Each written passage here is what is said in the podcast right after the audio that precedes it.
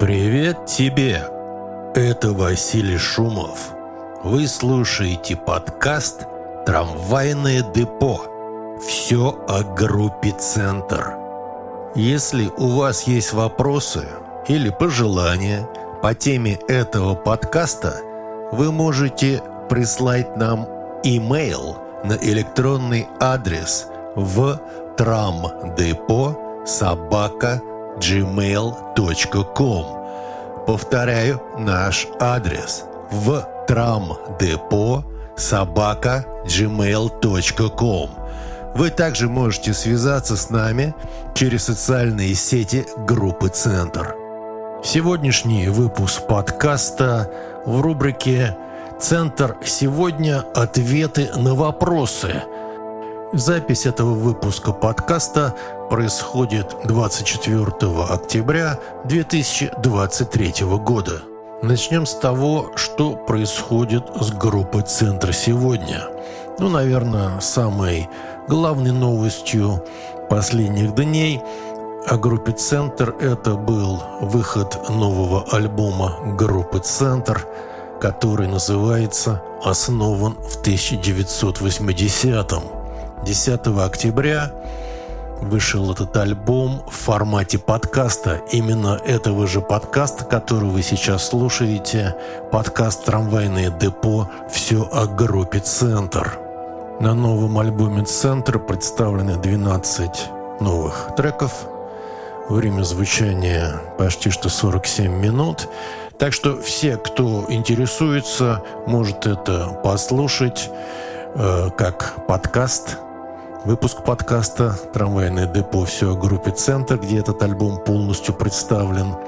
Также может э, почитать информацию на официальном сайте группы «Центр» centromania.com, где э, размещен пресс-релиз, а также ссылки на вариант этого альбома в формате аудио HD. Кто любят слушать музыку в более высоком качестве и у кого есть для этого технические возможности.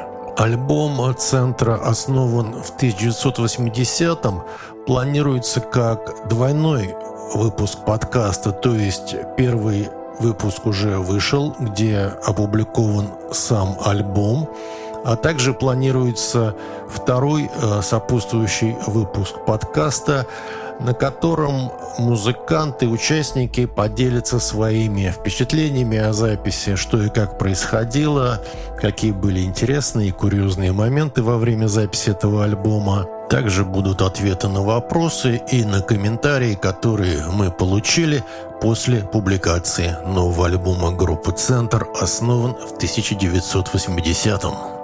А теперь переходим к рубрике «Ответы на вопросы». Вопрос. Как у вас обстоят сейчас дела с концертной деятельностью? Вы часто выступали в последние годы, извиняюсь, что я не следил, и приходится спрашивать. Планируете ли вы выступление в ближайшее время, особенно после выхода нового значительного альбома? И отдельно интересно, рассматриваете ли возможность сейчас выступлений под акустику? Ответ – Начну с концертов под акустику. Начиная еще с 80-х годов, я никогда не играл один под акустику, то есть я никогда не играл так называемых квартирников, которые были ну, широко распространены среди подпольных рок-групп. Даже если у меня была акустическая программа, то я всегда выступал вдвоем со вторым гитаристом, то есть это был Женя Ильницкий и Фаст Фредди, когда мы играли концерты в 90-е годы с Фредди. И даже вышел альбом, называется «Василий Шумов. Акустика». Но если его слушать, то по форме это звучит как акустика, потому что там две акустические гитары живьем. Но это не концерт под акустику в, в привычном понимании. Знаете, когда вот квартирник происходит, или когда музыкант исполняет что-то типа куплетов или романсов под акустику.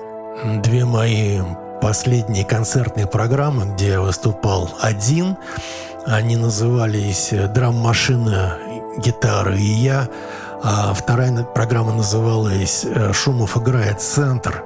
В обеих этих программах у меня в руках была гитара, и иногда это была акустика, но все это сопровождалось или драм-машиной, или какими-то сэмплами, звуками из компьютера, всякими эффектами. Эти концерты сопровождались видеопроекциями с концептуальным видеорядом. Так что под акустику я не выступаю.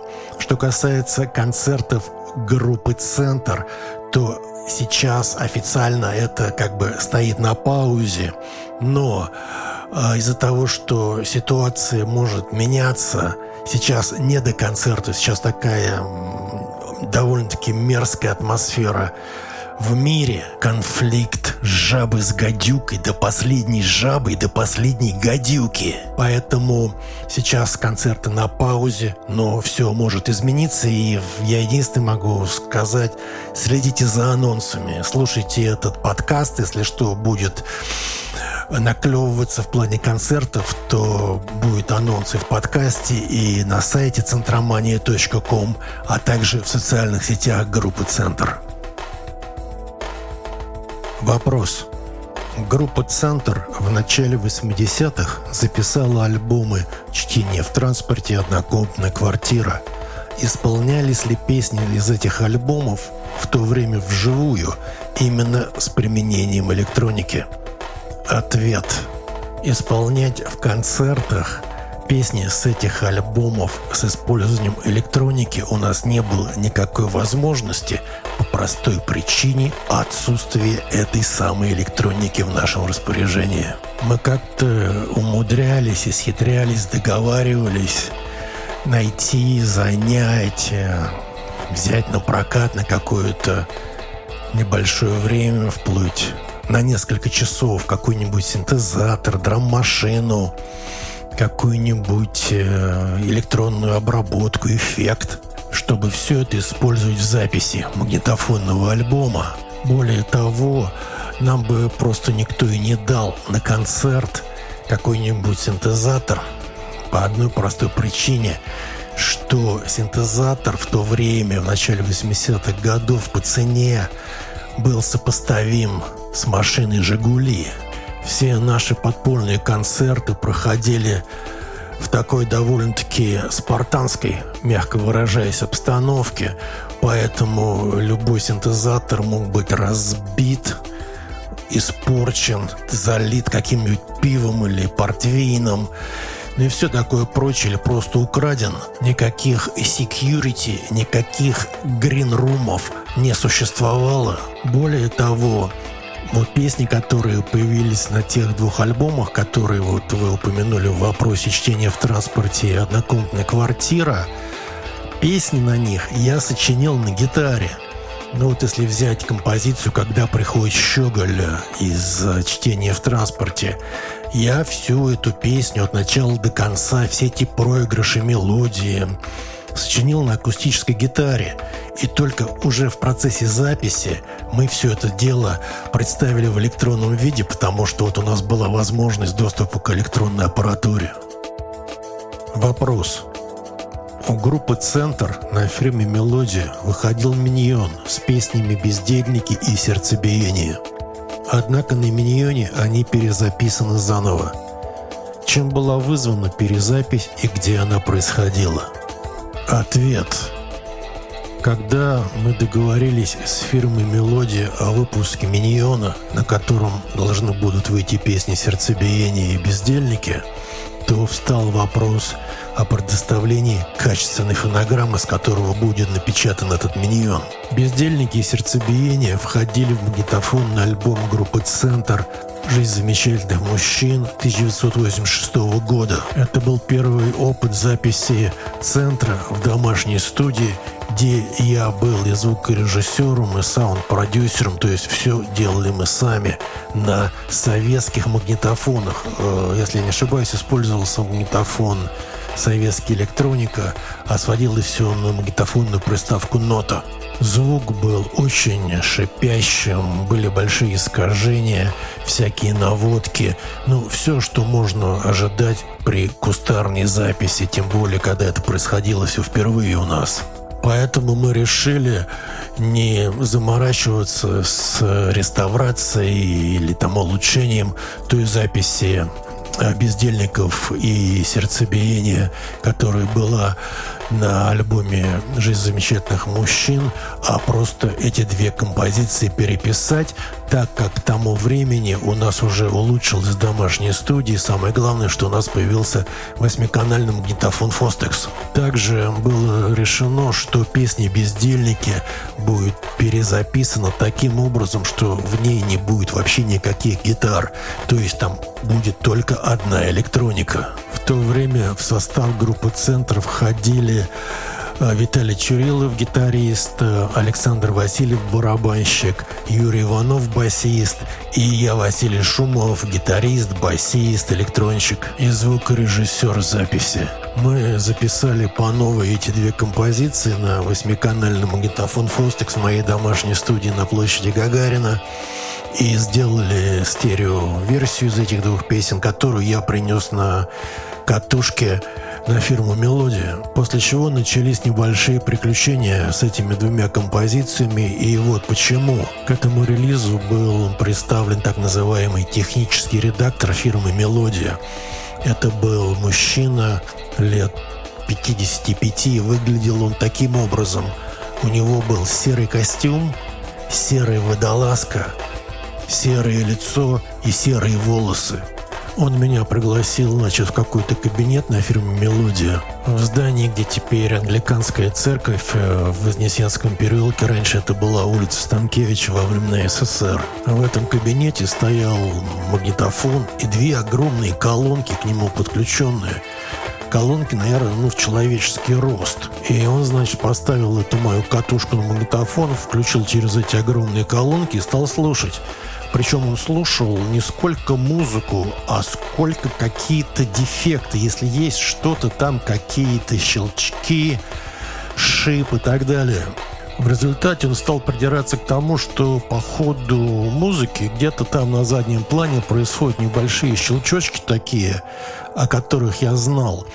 И они происходили по причине того, что дома, где это все записывалось у меня, естественно, электросети были совершенно не приспособлены к студийной работе. И если где у соседей там во всем подъезде включали свет, телевизор или выключали там холодильник или что-то еще, какие-то электроприборы, утюги, фены, то все эти щелчки оставались на записи. И вот он придрался к этим щелчкам и сказал, что в таком виде он не может принять э, мою фонограмму к производству, и что мне нужно будет принести новую фонограмму вот без этих щелчков. Дело кончилось тем, что сначала я вручную на восьмиканальном магнитофоне вытирал, вымарывал все эти щелчки э, в музыкальных партиях. Некоторые партии мы перезаписали, причем перезаписывали ночью, когда подъезд спал и меньше всего включали и выключали пылесосов, фенов и так далее, прочей электроаппаратуры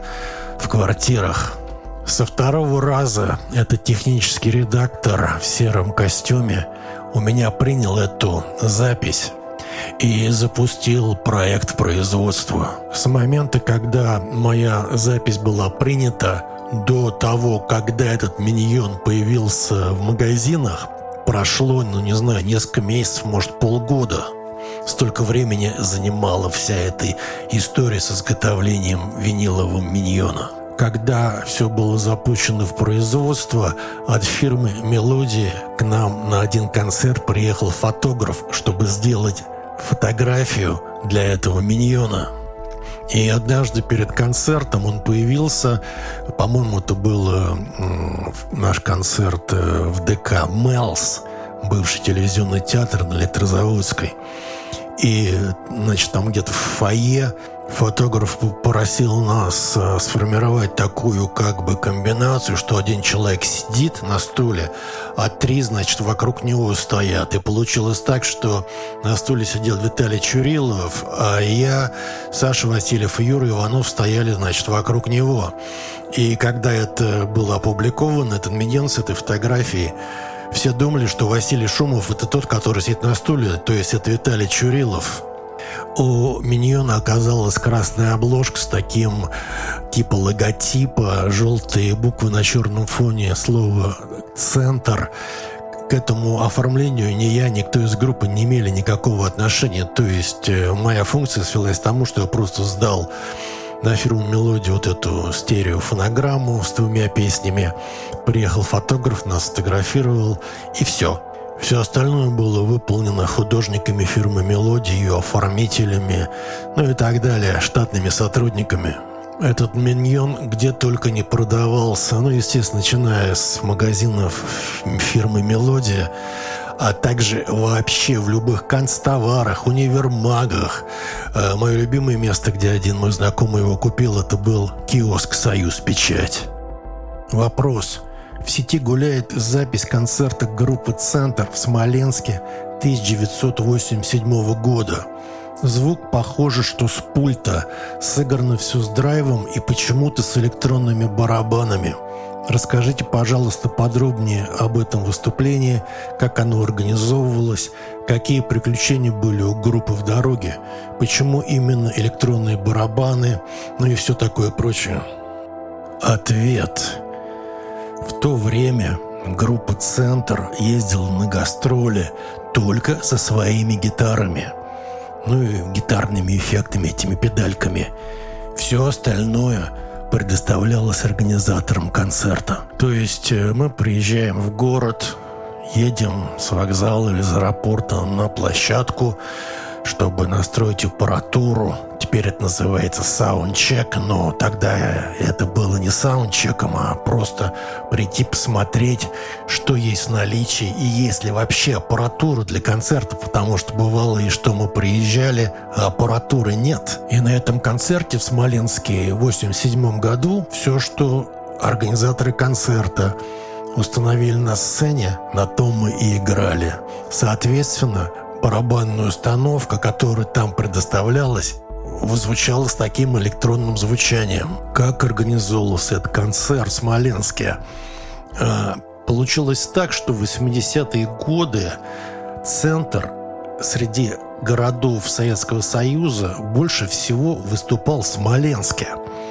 А произошло это по простой причине, что в Смоленске был энтузиаст рок-музыки и любитель группы «Центр», Сергей Горцев, который впоследствии написал книгу о центре, ну а также делал различные публикации по тематике группы «Центр». Что касается каких-либо приключений по дороге в Смоленск и обратно, то они практически не случались из-за того, что поезд, мы обычно на поезде в Смоленск ездили, идет из Москвы 6 часов, то есть садишься на ночной поезд на белорусском вокзале, и через 6 часов ты в Смоленске, то есть даже времени не было для приключений.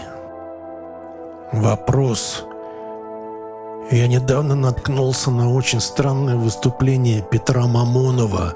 Исполняются его песни, но на басу играет Василий Шумов, а на барабанах Александр Васильев. Почему получился именно такой состав? Чем это вызвано? Ответ. Разговор, по всей видимости, идет о мероприятии в Московском доме моделей на Кузнецком мосту. В этом доме моделей э, в период перестройки, а это был, по-моему, 87 год, э, проходили всевозможные так называемые молодежные мероприятия. В этом доме модели работали молодые дизайнеры мод московские – которые до какого-то времени были в подполье. И получилось так, что вот эти подпольные дизайнеры мод Москвы э, оказались в этом доме моделей и там демонстрировали свои коллекции. Показ мод сопровождался выступлением рок-групп. И вот в один такой показ были приглашены две группы, чтобы выступать там. Это была группа среднерусского возвышенности, группа «Центр». Э, рок-группы располагались на том же подиуме, на котором э, ходили вот эти модели, девочки и мальчики, демонстрируя одежду вот этих экспериментальных, подпольных, авангардных дизайнеров моды. Группа «Центр», если я не ошибаюсь, там выступала с программой вот из альбома «Любимые песни». Кстати говоря, у «Центра» было намного больше советских песен, переделанных э, вот в таком постпанке, в, в авангарде, в новой волне вот этих советских шлягеров 60-х, 70-х годов, чем есть на этом самом магнитофонном альбоме «Любимые песни». Вот, и туда, на этот концерт, со мной за компанию поехал Петр Мамонов, просто как мой друг, как гость мероприятия. Когда группа среднерусской возвышенности «Центр» отыграли свои программы, то люди видят, что присутствует Петр Мамонов, его все хорошо знали, его все любили, он был очень популярен. И ему стали говорить, Петь, а ты бы что-нибудь нам сыграл, спел, раз уж, давай, пожалуйста, как бы так, все просили. Более того, в зале было очень много общих знакомых и друзей. И под таким как бы, ну, давлением, можно сказать, общественности мы с Мамоновым поговорили и решили, что сыграем несколько песен звуков Му, где он э, будет исполнять, а аккомпанировать ему будет группа «Центр», то есть я на басу и Саша Васильев на барабанах. Вот что это было. Вопрос. Первым вашим релизом, который я купил на физическом носителе, было «Крапивное пламя». Очень интересный по звуку и текстам альбом. Вчера переслушал его спустя долгое время и задался вопросом, все ли тексты на альбоме принадлежат перу Евгения Головина. Ответ. Идея этого альбома у меня появилась в Москве – когда э, в 97 году я приезжал на гастроли из Лос-Анджелеса. Евгений Головин э, приходил на один из наших концертов э, в ЦДХ. И пока я находился в Москве, мы с Женей несколько раз встречались, вспоминали конец 70-х, начало 80-х годов, как группа «Центр» включала его песни фрагменты его стихов а, в наши записи. А, более того, тогда, в 80-е годы, а, у меня были мысли еще включить в записи центра нескольких Жениных песен, но я их просто не помнил.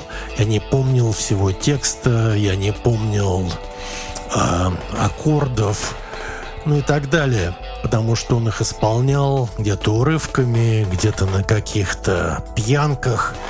Поэтому я его и спросил вот тогда, в 97 году, когда мы вспоминали 70-80-е годы, хорошо бы мне все-таки получить от него полный вариант этих песен с текстами, чтобы я в конце концов записал их как группа «Центр». Если кто слышал в оригинале как э, Головин исполнял свои собственные песни, то по стилю это были песни под гитару, скорее что-то в стиле Вертинского и таких как бы исполнителей французского плана, французских бардов.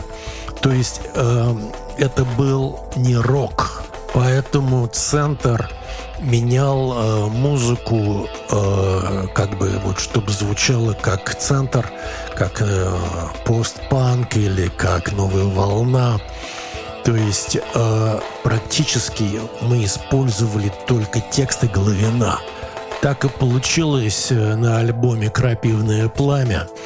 Э, то есть Женя Головин написал мне от руки по памяти э, несколько текстов своих песен из 70-х, 80-х годов, о которых я его спросил. Также он мне дал несколько текстов уже вот 90-х годов, но это были как бы наброски. И сейчас я просто пройду по всему трек-листу альбома «Крапивное пламя» с комментариями, где какой текст и кто его автор. Песня номер один «Черная вода», песня номер два «Красота», песня номер три «Шелковые безумия». Все тексты Евгения Головина. Название я придумал сам, потому что Головин мне не предоставил название этих композиций и были ли вообще у, у этих композиций его собственное название. Опять же, я использовал только тексты. Все музыкальное сопровождение и саунд-дизайн это уже сделала группа «Центр». Трек номер четыре «Жмотство спасет мир». Я автор полностью музыки и текстов. Идея у меня появилась, э, слушая неоднократно по радио в машине, что «Greed gonna save the world» — это в то время была такая фишка у американских рвачей. Следующая композиция номер пять называется «Субтитры». У Головина был набросок текста. И я уже уехал в Лос-Анджелес, и в телефонном разговоре я спросил, не мог бы вот в Москве куда-нибудь сходить в студию и записать его голос с этим текстом. Оказалось, что у Головина не было никаких знакомств, ни в каких студиях. Сам он был человеком совершенно не техническим. И поэтому пришла идея, чтобы он мне наговорил по телефону своим голосом вот этот текст, а я просто записал на свой автоответчик. Когда еще автоответчики были такие в виде кассет на телефоне. Затем я сделал такой саунд-дизайн вокруг голоса Головина, и так вот получилась э, композиция «Субтитры». Композиция номер шесть «Крапивное пламя». В Москве Жень Головин э, написал мне э, текст, э, скорее такой набросок текста, э, который лег в основу композиции «Крапивное пламя».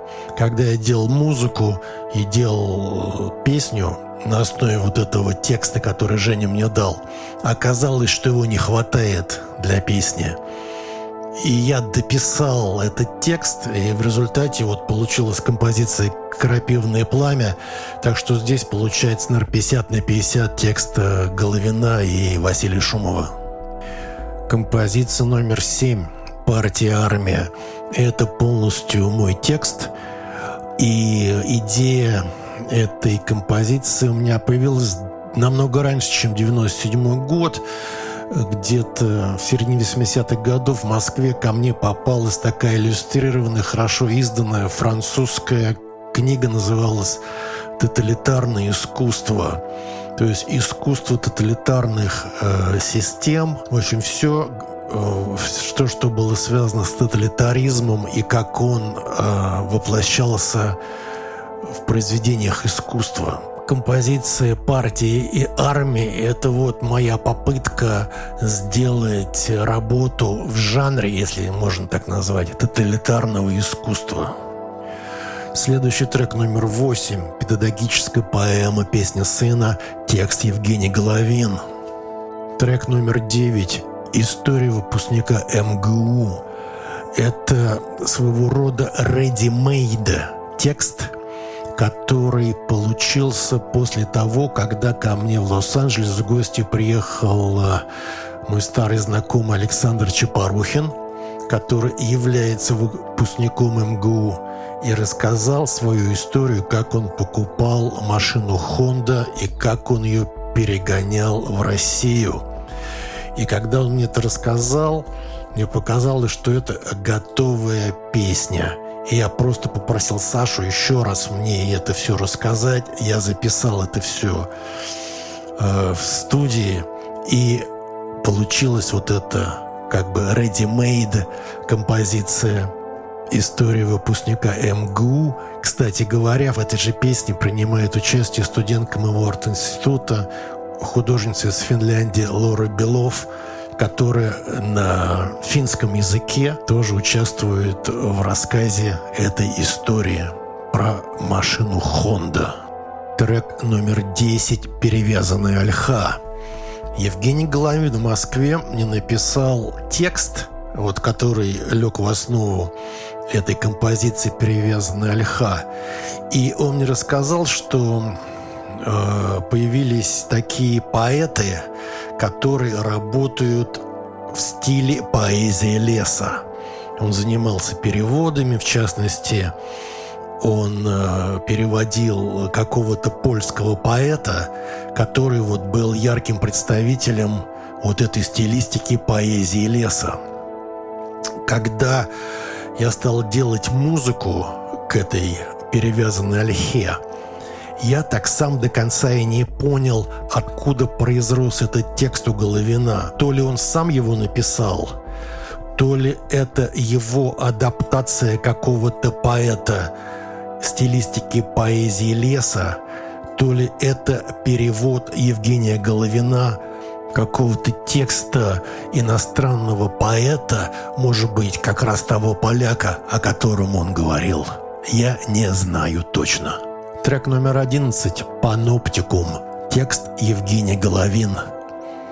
Трек номер 12 «Душевный блев». Музыка и текст Василий Шумов.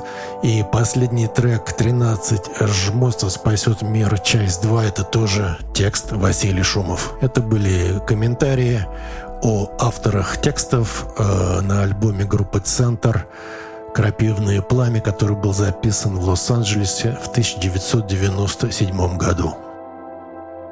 Вопрос. У центров дискографии есть альбом-сборник, который называется «Вспышки аудиоарта». Расскажите, пожалуйста, про этот сборник, где, когда, как и почему он появился. Ответ.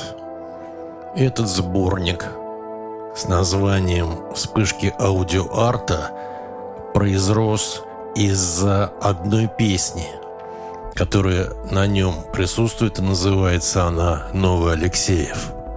Э, в 96 году я учился в магистратуре Калифорнийского института искусств Каллардс, недалеко от Лос-Анджелеса. А на музыкальном факультете этого института была студия звукозаписи, причем довольно неплохая по тем временам – это было специальное помещение, в которое был контрол-рум и комната, где происходила запись, звукоизоляция и неплохое оборудование. Студентам музыкального факультета, на котором я и обучался, предоставлялась возможность забронировать время в этой студии и что-то самим записать. И я думал, как я могу использовать эту возможность. Это такой довольно хорошей студии – и что бы я там мог записать такого интересного и необычного. И появилась идея сделать версию моей же песни «Алексеев», которая впервые появилась на альбоме «Центра. Русские своей компании» 87 года. Потом она вышла уже в новом варианте на альбоме «Центр» сделано в Париже. И я решил попробовать взять за основу вот эту песню Алексеев мою – и записать ее со студентами музыкального факультета этого арт-института. Также в то время у меня была радиостанция, называлась «Радио Савдеп». Это в своем роде первая личная интернет-радиостанция, которую я создал благодаря тому, что появились технологии. Технологии, доступные обычному человеку. И вот я попытался сделать, и у меня получилось это радио Совдеп. Это было на институтском сервере. И, кстати говоря, через лет 10-15 после того, как я закончил этот институт, мне говорили, что вот преподаватели, ну, которые меня помнят, и говорят, э, говорили студентам уже вот в нулевые годы, что у нас учился такой Василий Шумов, и вот он сделал первую своего рода личную радиостанцию в интернете в Америке. И на этой радиостанции у меня была единственная программа, которая называлась «Мультикультура в Америке». Я приглашал студентов и сотрудников арт-института на своего рода ток-шоу и задавал им вопросы об их впечатлениях об Америке. Это были люди из э, Южной Кореи, Бразилии, Швейцарии, Дании, из других стран, которые до этого в Америке не были, и для них было необычным, и как-то им приходилось адаптироваться к жизни в Америке, к американскому фастфуду, к американской культуре типа сериалов «Звездные войны», ну и так далее.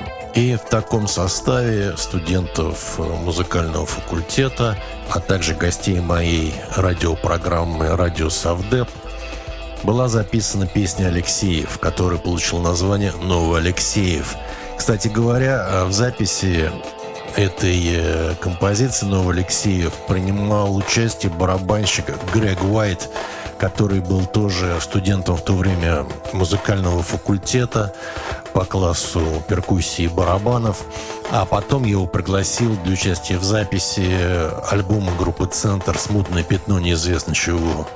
Также в этой композиции звучит труба, а это играл на трубе также в то время студент музыкального факультета моего арт-института, парень, которого зовут Тот Саймон – и вот уже в эти годы, в 20-е годы 21 века, я его иногда вижу в различных американских телешоу, где он играет в составах раз разнообразных американских звезд. То есть карьера у него, как вот трубача, по-моему, сложилась неплохо. Начинал он как студент арт-института по трубе.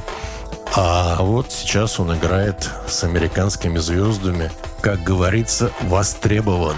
После того, когда была записана эта песня «Новый Алексеев», я думал, а что мне с ней делать, э, куда мне ее пристроить, чтобы у нее была какая-то своя собственная судьба и чтобы люди могли ее послушать. Также у меня было несколько композиций, которые были записаны в Париже э, как э, демо для потенциального второго альбома группы «Центр», который мог бы выйти как бы по следам вот этого альбома сделано в Париже.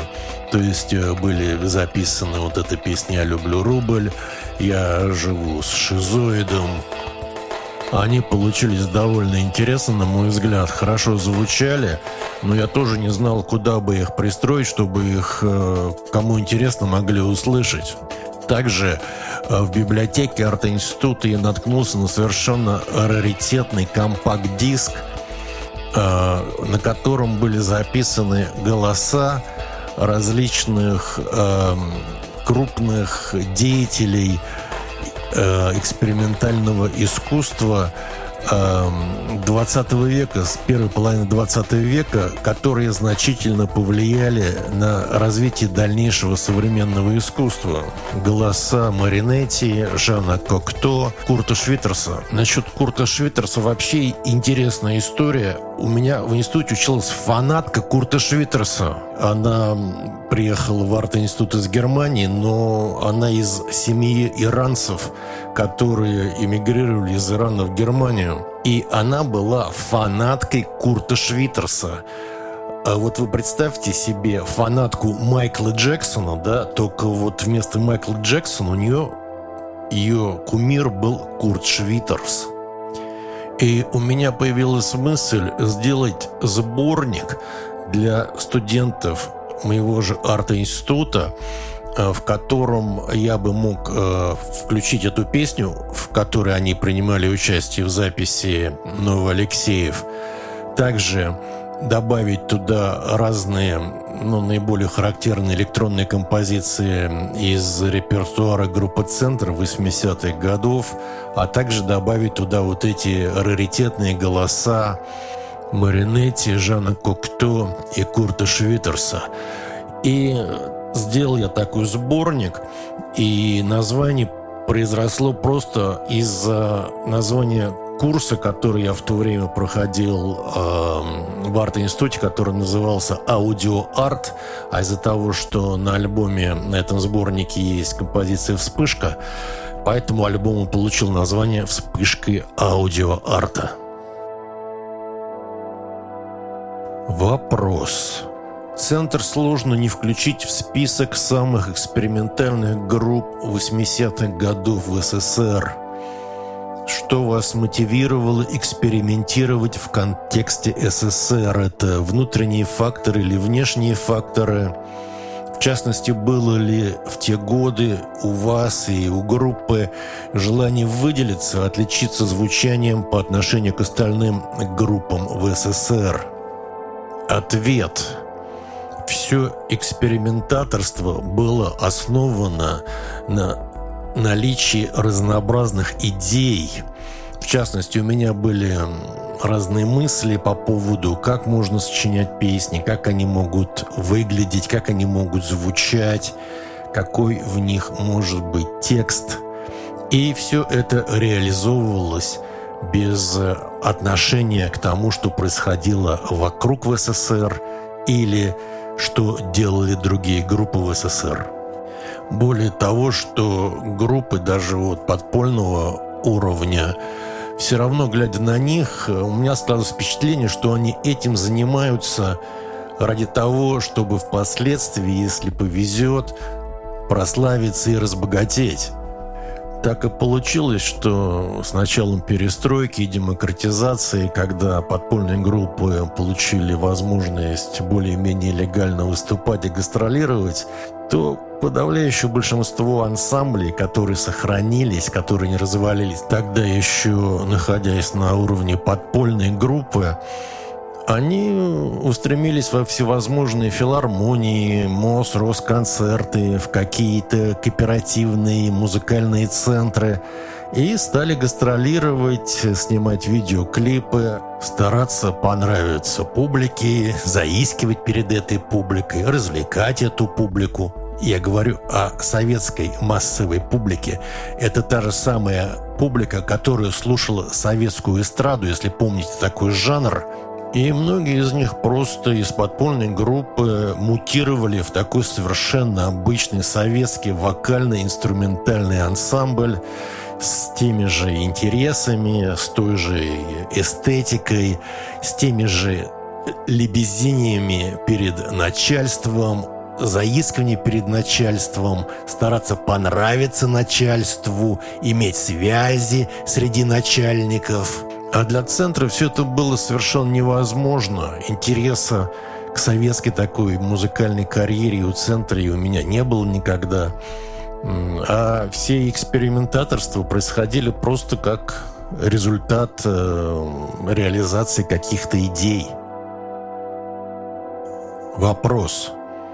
Как на вас, как художника, повлияла жизнь и обучение в Калифорнии – вероятно, в 90-х оказаться в одном из центров, где варилась мировая культура, было неоценимым.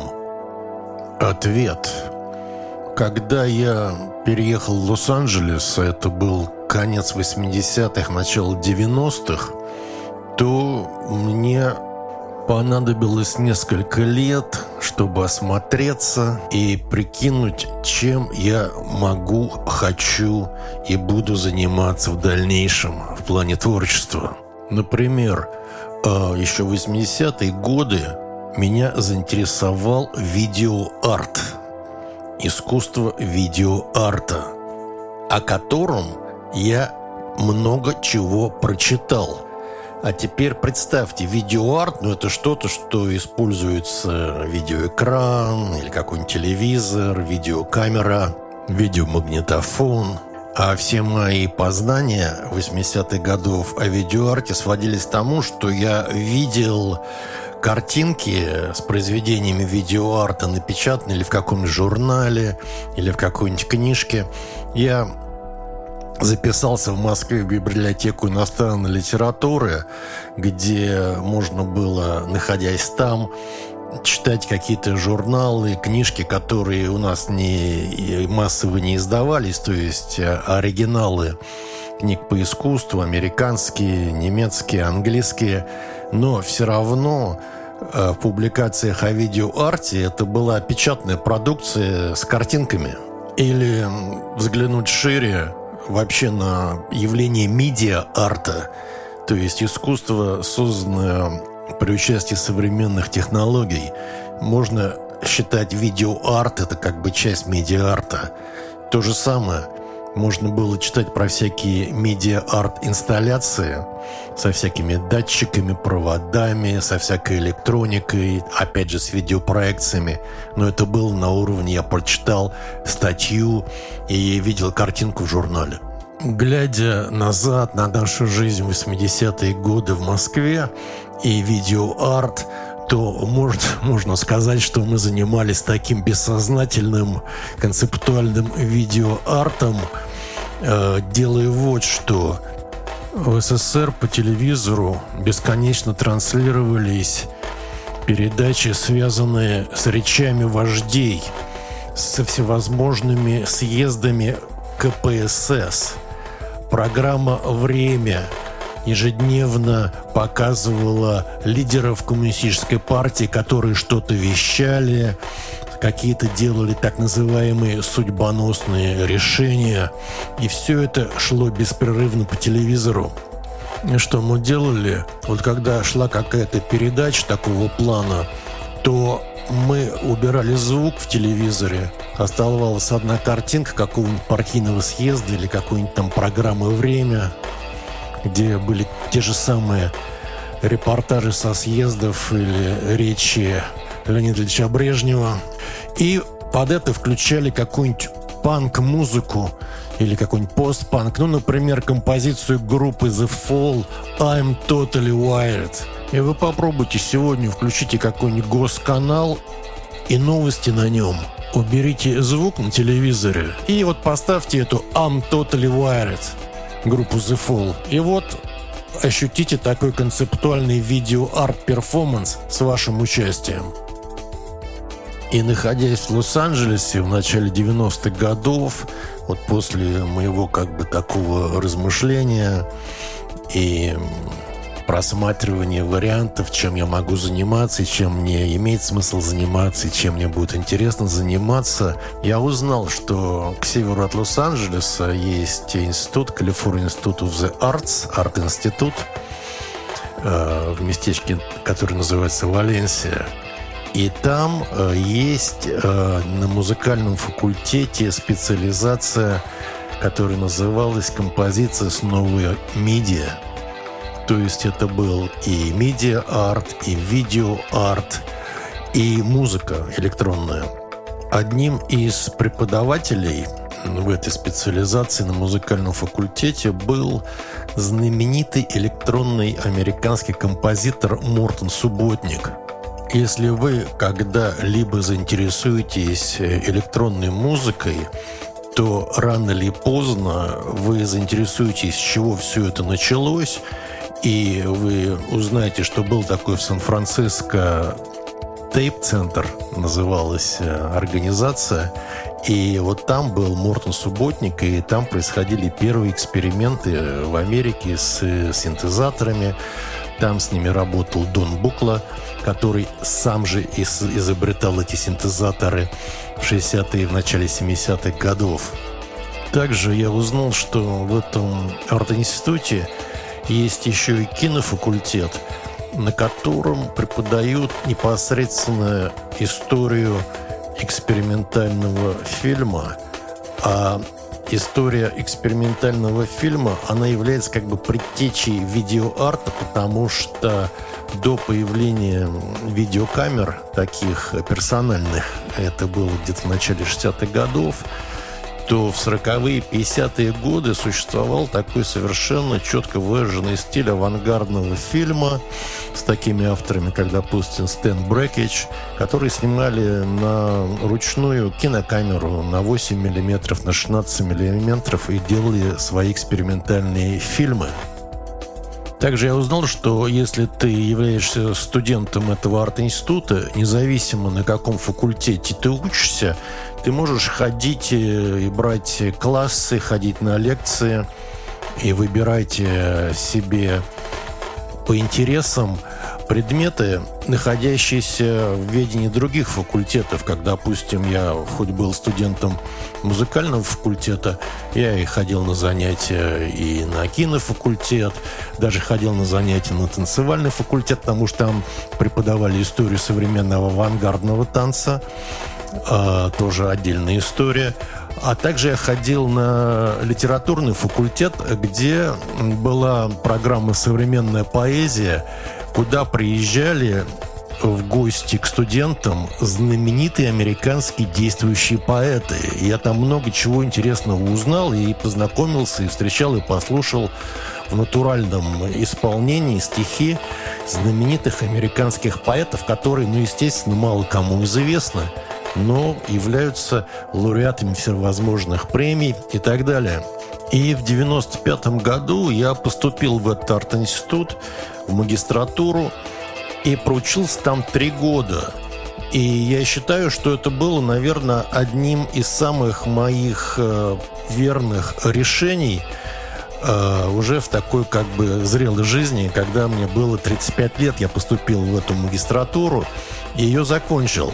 И тогда же у меня произошел как бы такой, ну что ли, сдвиг плане того, что вот э, если до 95 -го года я как-то хоть и относительно, но все равно имел отношение к рок-музыке, то вот поступив в этот арт-институт в 95 году, я совершенно сознательно перешел из категории рок-музыканта в категорию автора современного искусства. Вопрос. Что вы можете сказать о России как пространстве для создания инноваций? Пригодна ли ее социальная, творческая, экономическая среда для неординарного художника? И значимо ли все это сейчас, когда есть SoundCloud и интернет? Ответ. На мой взгляд, Вся территориальная привязанность и национальная принадлежность потеряла всякое значение для современного автора, художника, музыканта, человека, занимающегося творчеством, при одном «но». Если этот автор не является националистом, националистом любого плана, начиная от националистом по национальному признаку или географическим националистом, он привязан к какому-то населенному пункту и не может без него жить, ну и так далее. На мой взгляд, что объединяет националистов, это отсутствие интеллекта. К сожалению, человек может закончить институт, академию, знать языки, но являясь националистом, у него отсутствует интеллект. Это, на мой взгляд. И ничего хорошего от него не ждите в творчестве националиста будет преобладать какая-то архаика, какие-то допотопные темы, мотивы. А в плане поведенческом, то это будут э, всевозможные войны, разборки, э, культ смерти, культ могил наших мамонтов. Далеко ходить не надо, посмотреть, что сегодня в мире происходит, все эти войны и конфликты движком которых являются националисты, или посмотрите вот на историю распада Югославии и как в течение десяти лет шли эти балканские войны, которые устраивали, в принципе, националисты. Поэтому, на мой взгляд, для творческого человека, или, как теперь говорят, для создателя контента, чтобы это значило, географическое нахождение совершенно не важно. Важна его работа, важно то, что он делает, важна его актуальность и современность. Приведу пример. Недавно я узнал о существовании экспериментальной электронной музыки в Индии в конце 60-х, начале 70-х годов. Если вас спросить, а что вы знаете об музыке Индии? Ну, наверное, вам сразу вспомнится музыкальный инструмент типа ситара. А я в арт-институте изучал специально, там было несколько курсов у меня по музыке Индии. Это историю музыки Индии. И все это сводилось к тому, что вот есть один регион в Северной Индии, откуда и произросла вот та вся индийская музыка, которая известна, которую очень сильно разрекламировал Джордж Харрисон, который э, во второй половине 60-х годов увлекся индийской музыкой. Но, на мой взгляд, он попал в секту кришнаитов, и там его, значит, как-то так э, взяли в оборот, и он э, полностью подсел на эту всю ин индусскую тему, ну и стал записывать музыку, играя на ситаре и других э, индийских инструментах. И его композиции включались в альбомы Битлз, которые расходились миллионными тиражами по всему миру. И вот благодаря Джорджу Харрисону, в принципе, на мой взгляд, индийская музыка вышла на карту мира. Так что оказалось, э, что в конце 60-х, начале 70-х годов в Индии были экспериментальные электронные композиторы, которые сочиняли музыку с использованием синтезатора МУК. И вот в наше время вышел сборник э, ранней индийской электроники, как у центра есть альбом «Ранняя электроника». Ну вот, 69-72 э, год, приводятся композиторы, которые никому не известны. Они индусы. Ссылку на публикацию о ранней индийской электронике я оставлю в описании подкаста. И звучит эта ранняя индусская электроника вполне себе современно, исходя из того, если сравнить, как звучала электроника американских композиторов того периода, конца 60-х, начала 70-х годов, того же Мортона Субботника, о котором я уже упоминал в этом подкасте, или экспериментальных электронных композиторов э, послевоенных в Германии. Так что получается, вот на этом примере хорошо можно рассмотреть, что географическое твое положение, оно в принципе не важно. Это уже вот 60-70-е э, годы прошлого века это было доказано. Важно, что ты делаешь, какие у тебя идеи, если у тебя есть идеи являешься ли ты современным автором, являешься ли ты актуальным автором. Ну, а про националистов я уже сказал, если ты являешься какого рода либо националистом географическим, или этническим, или религиозным националистом, то все, э, ты ничего кроме архаики не создашь, и ты, ну, как бы, из, как будто тебя и нет как будто ты и не жил в современном мире, и тебе нужно было родиться лет 300, 500, 600 назад. Это был выпуск подкаста «Трамвайное депо. Все о группе «Центр». Выпуск, посвященный ответам на вопросы. Запись происходила 24 октября 2023 года. Если у вас есть вопросы по теме подкаста «Трамвайное депо» о творчестве группы «Центр», вы можете их присылать на почтовый адрес в трамдепо собака gmail.com. С вами был Василий Шумов, подкаст «Трамвайное депо». Спасибо за внимание, всего наилучшего и до новых встреч в трамвайном депо.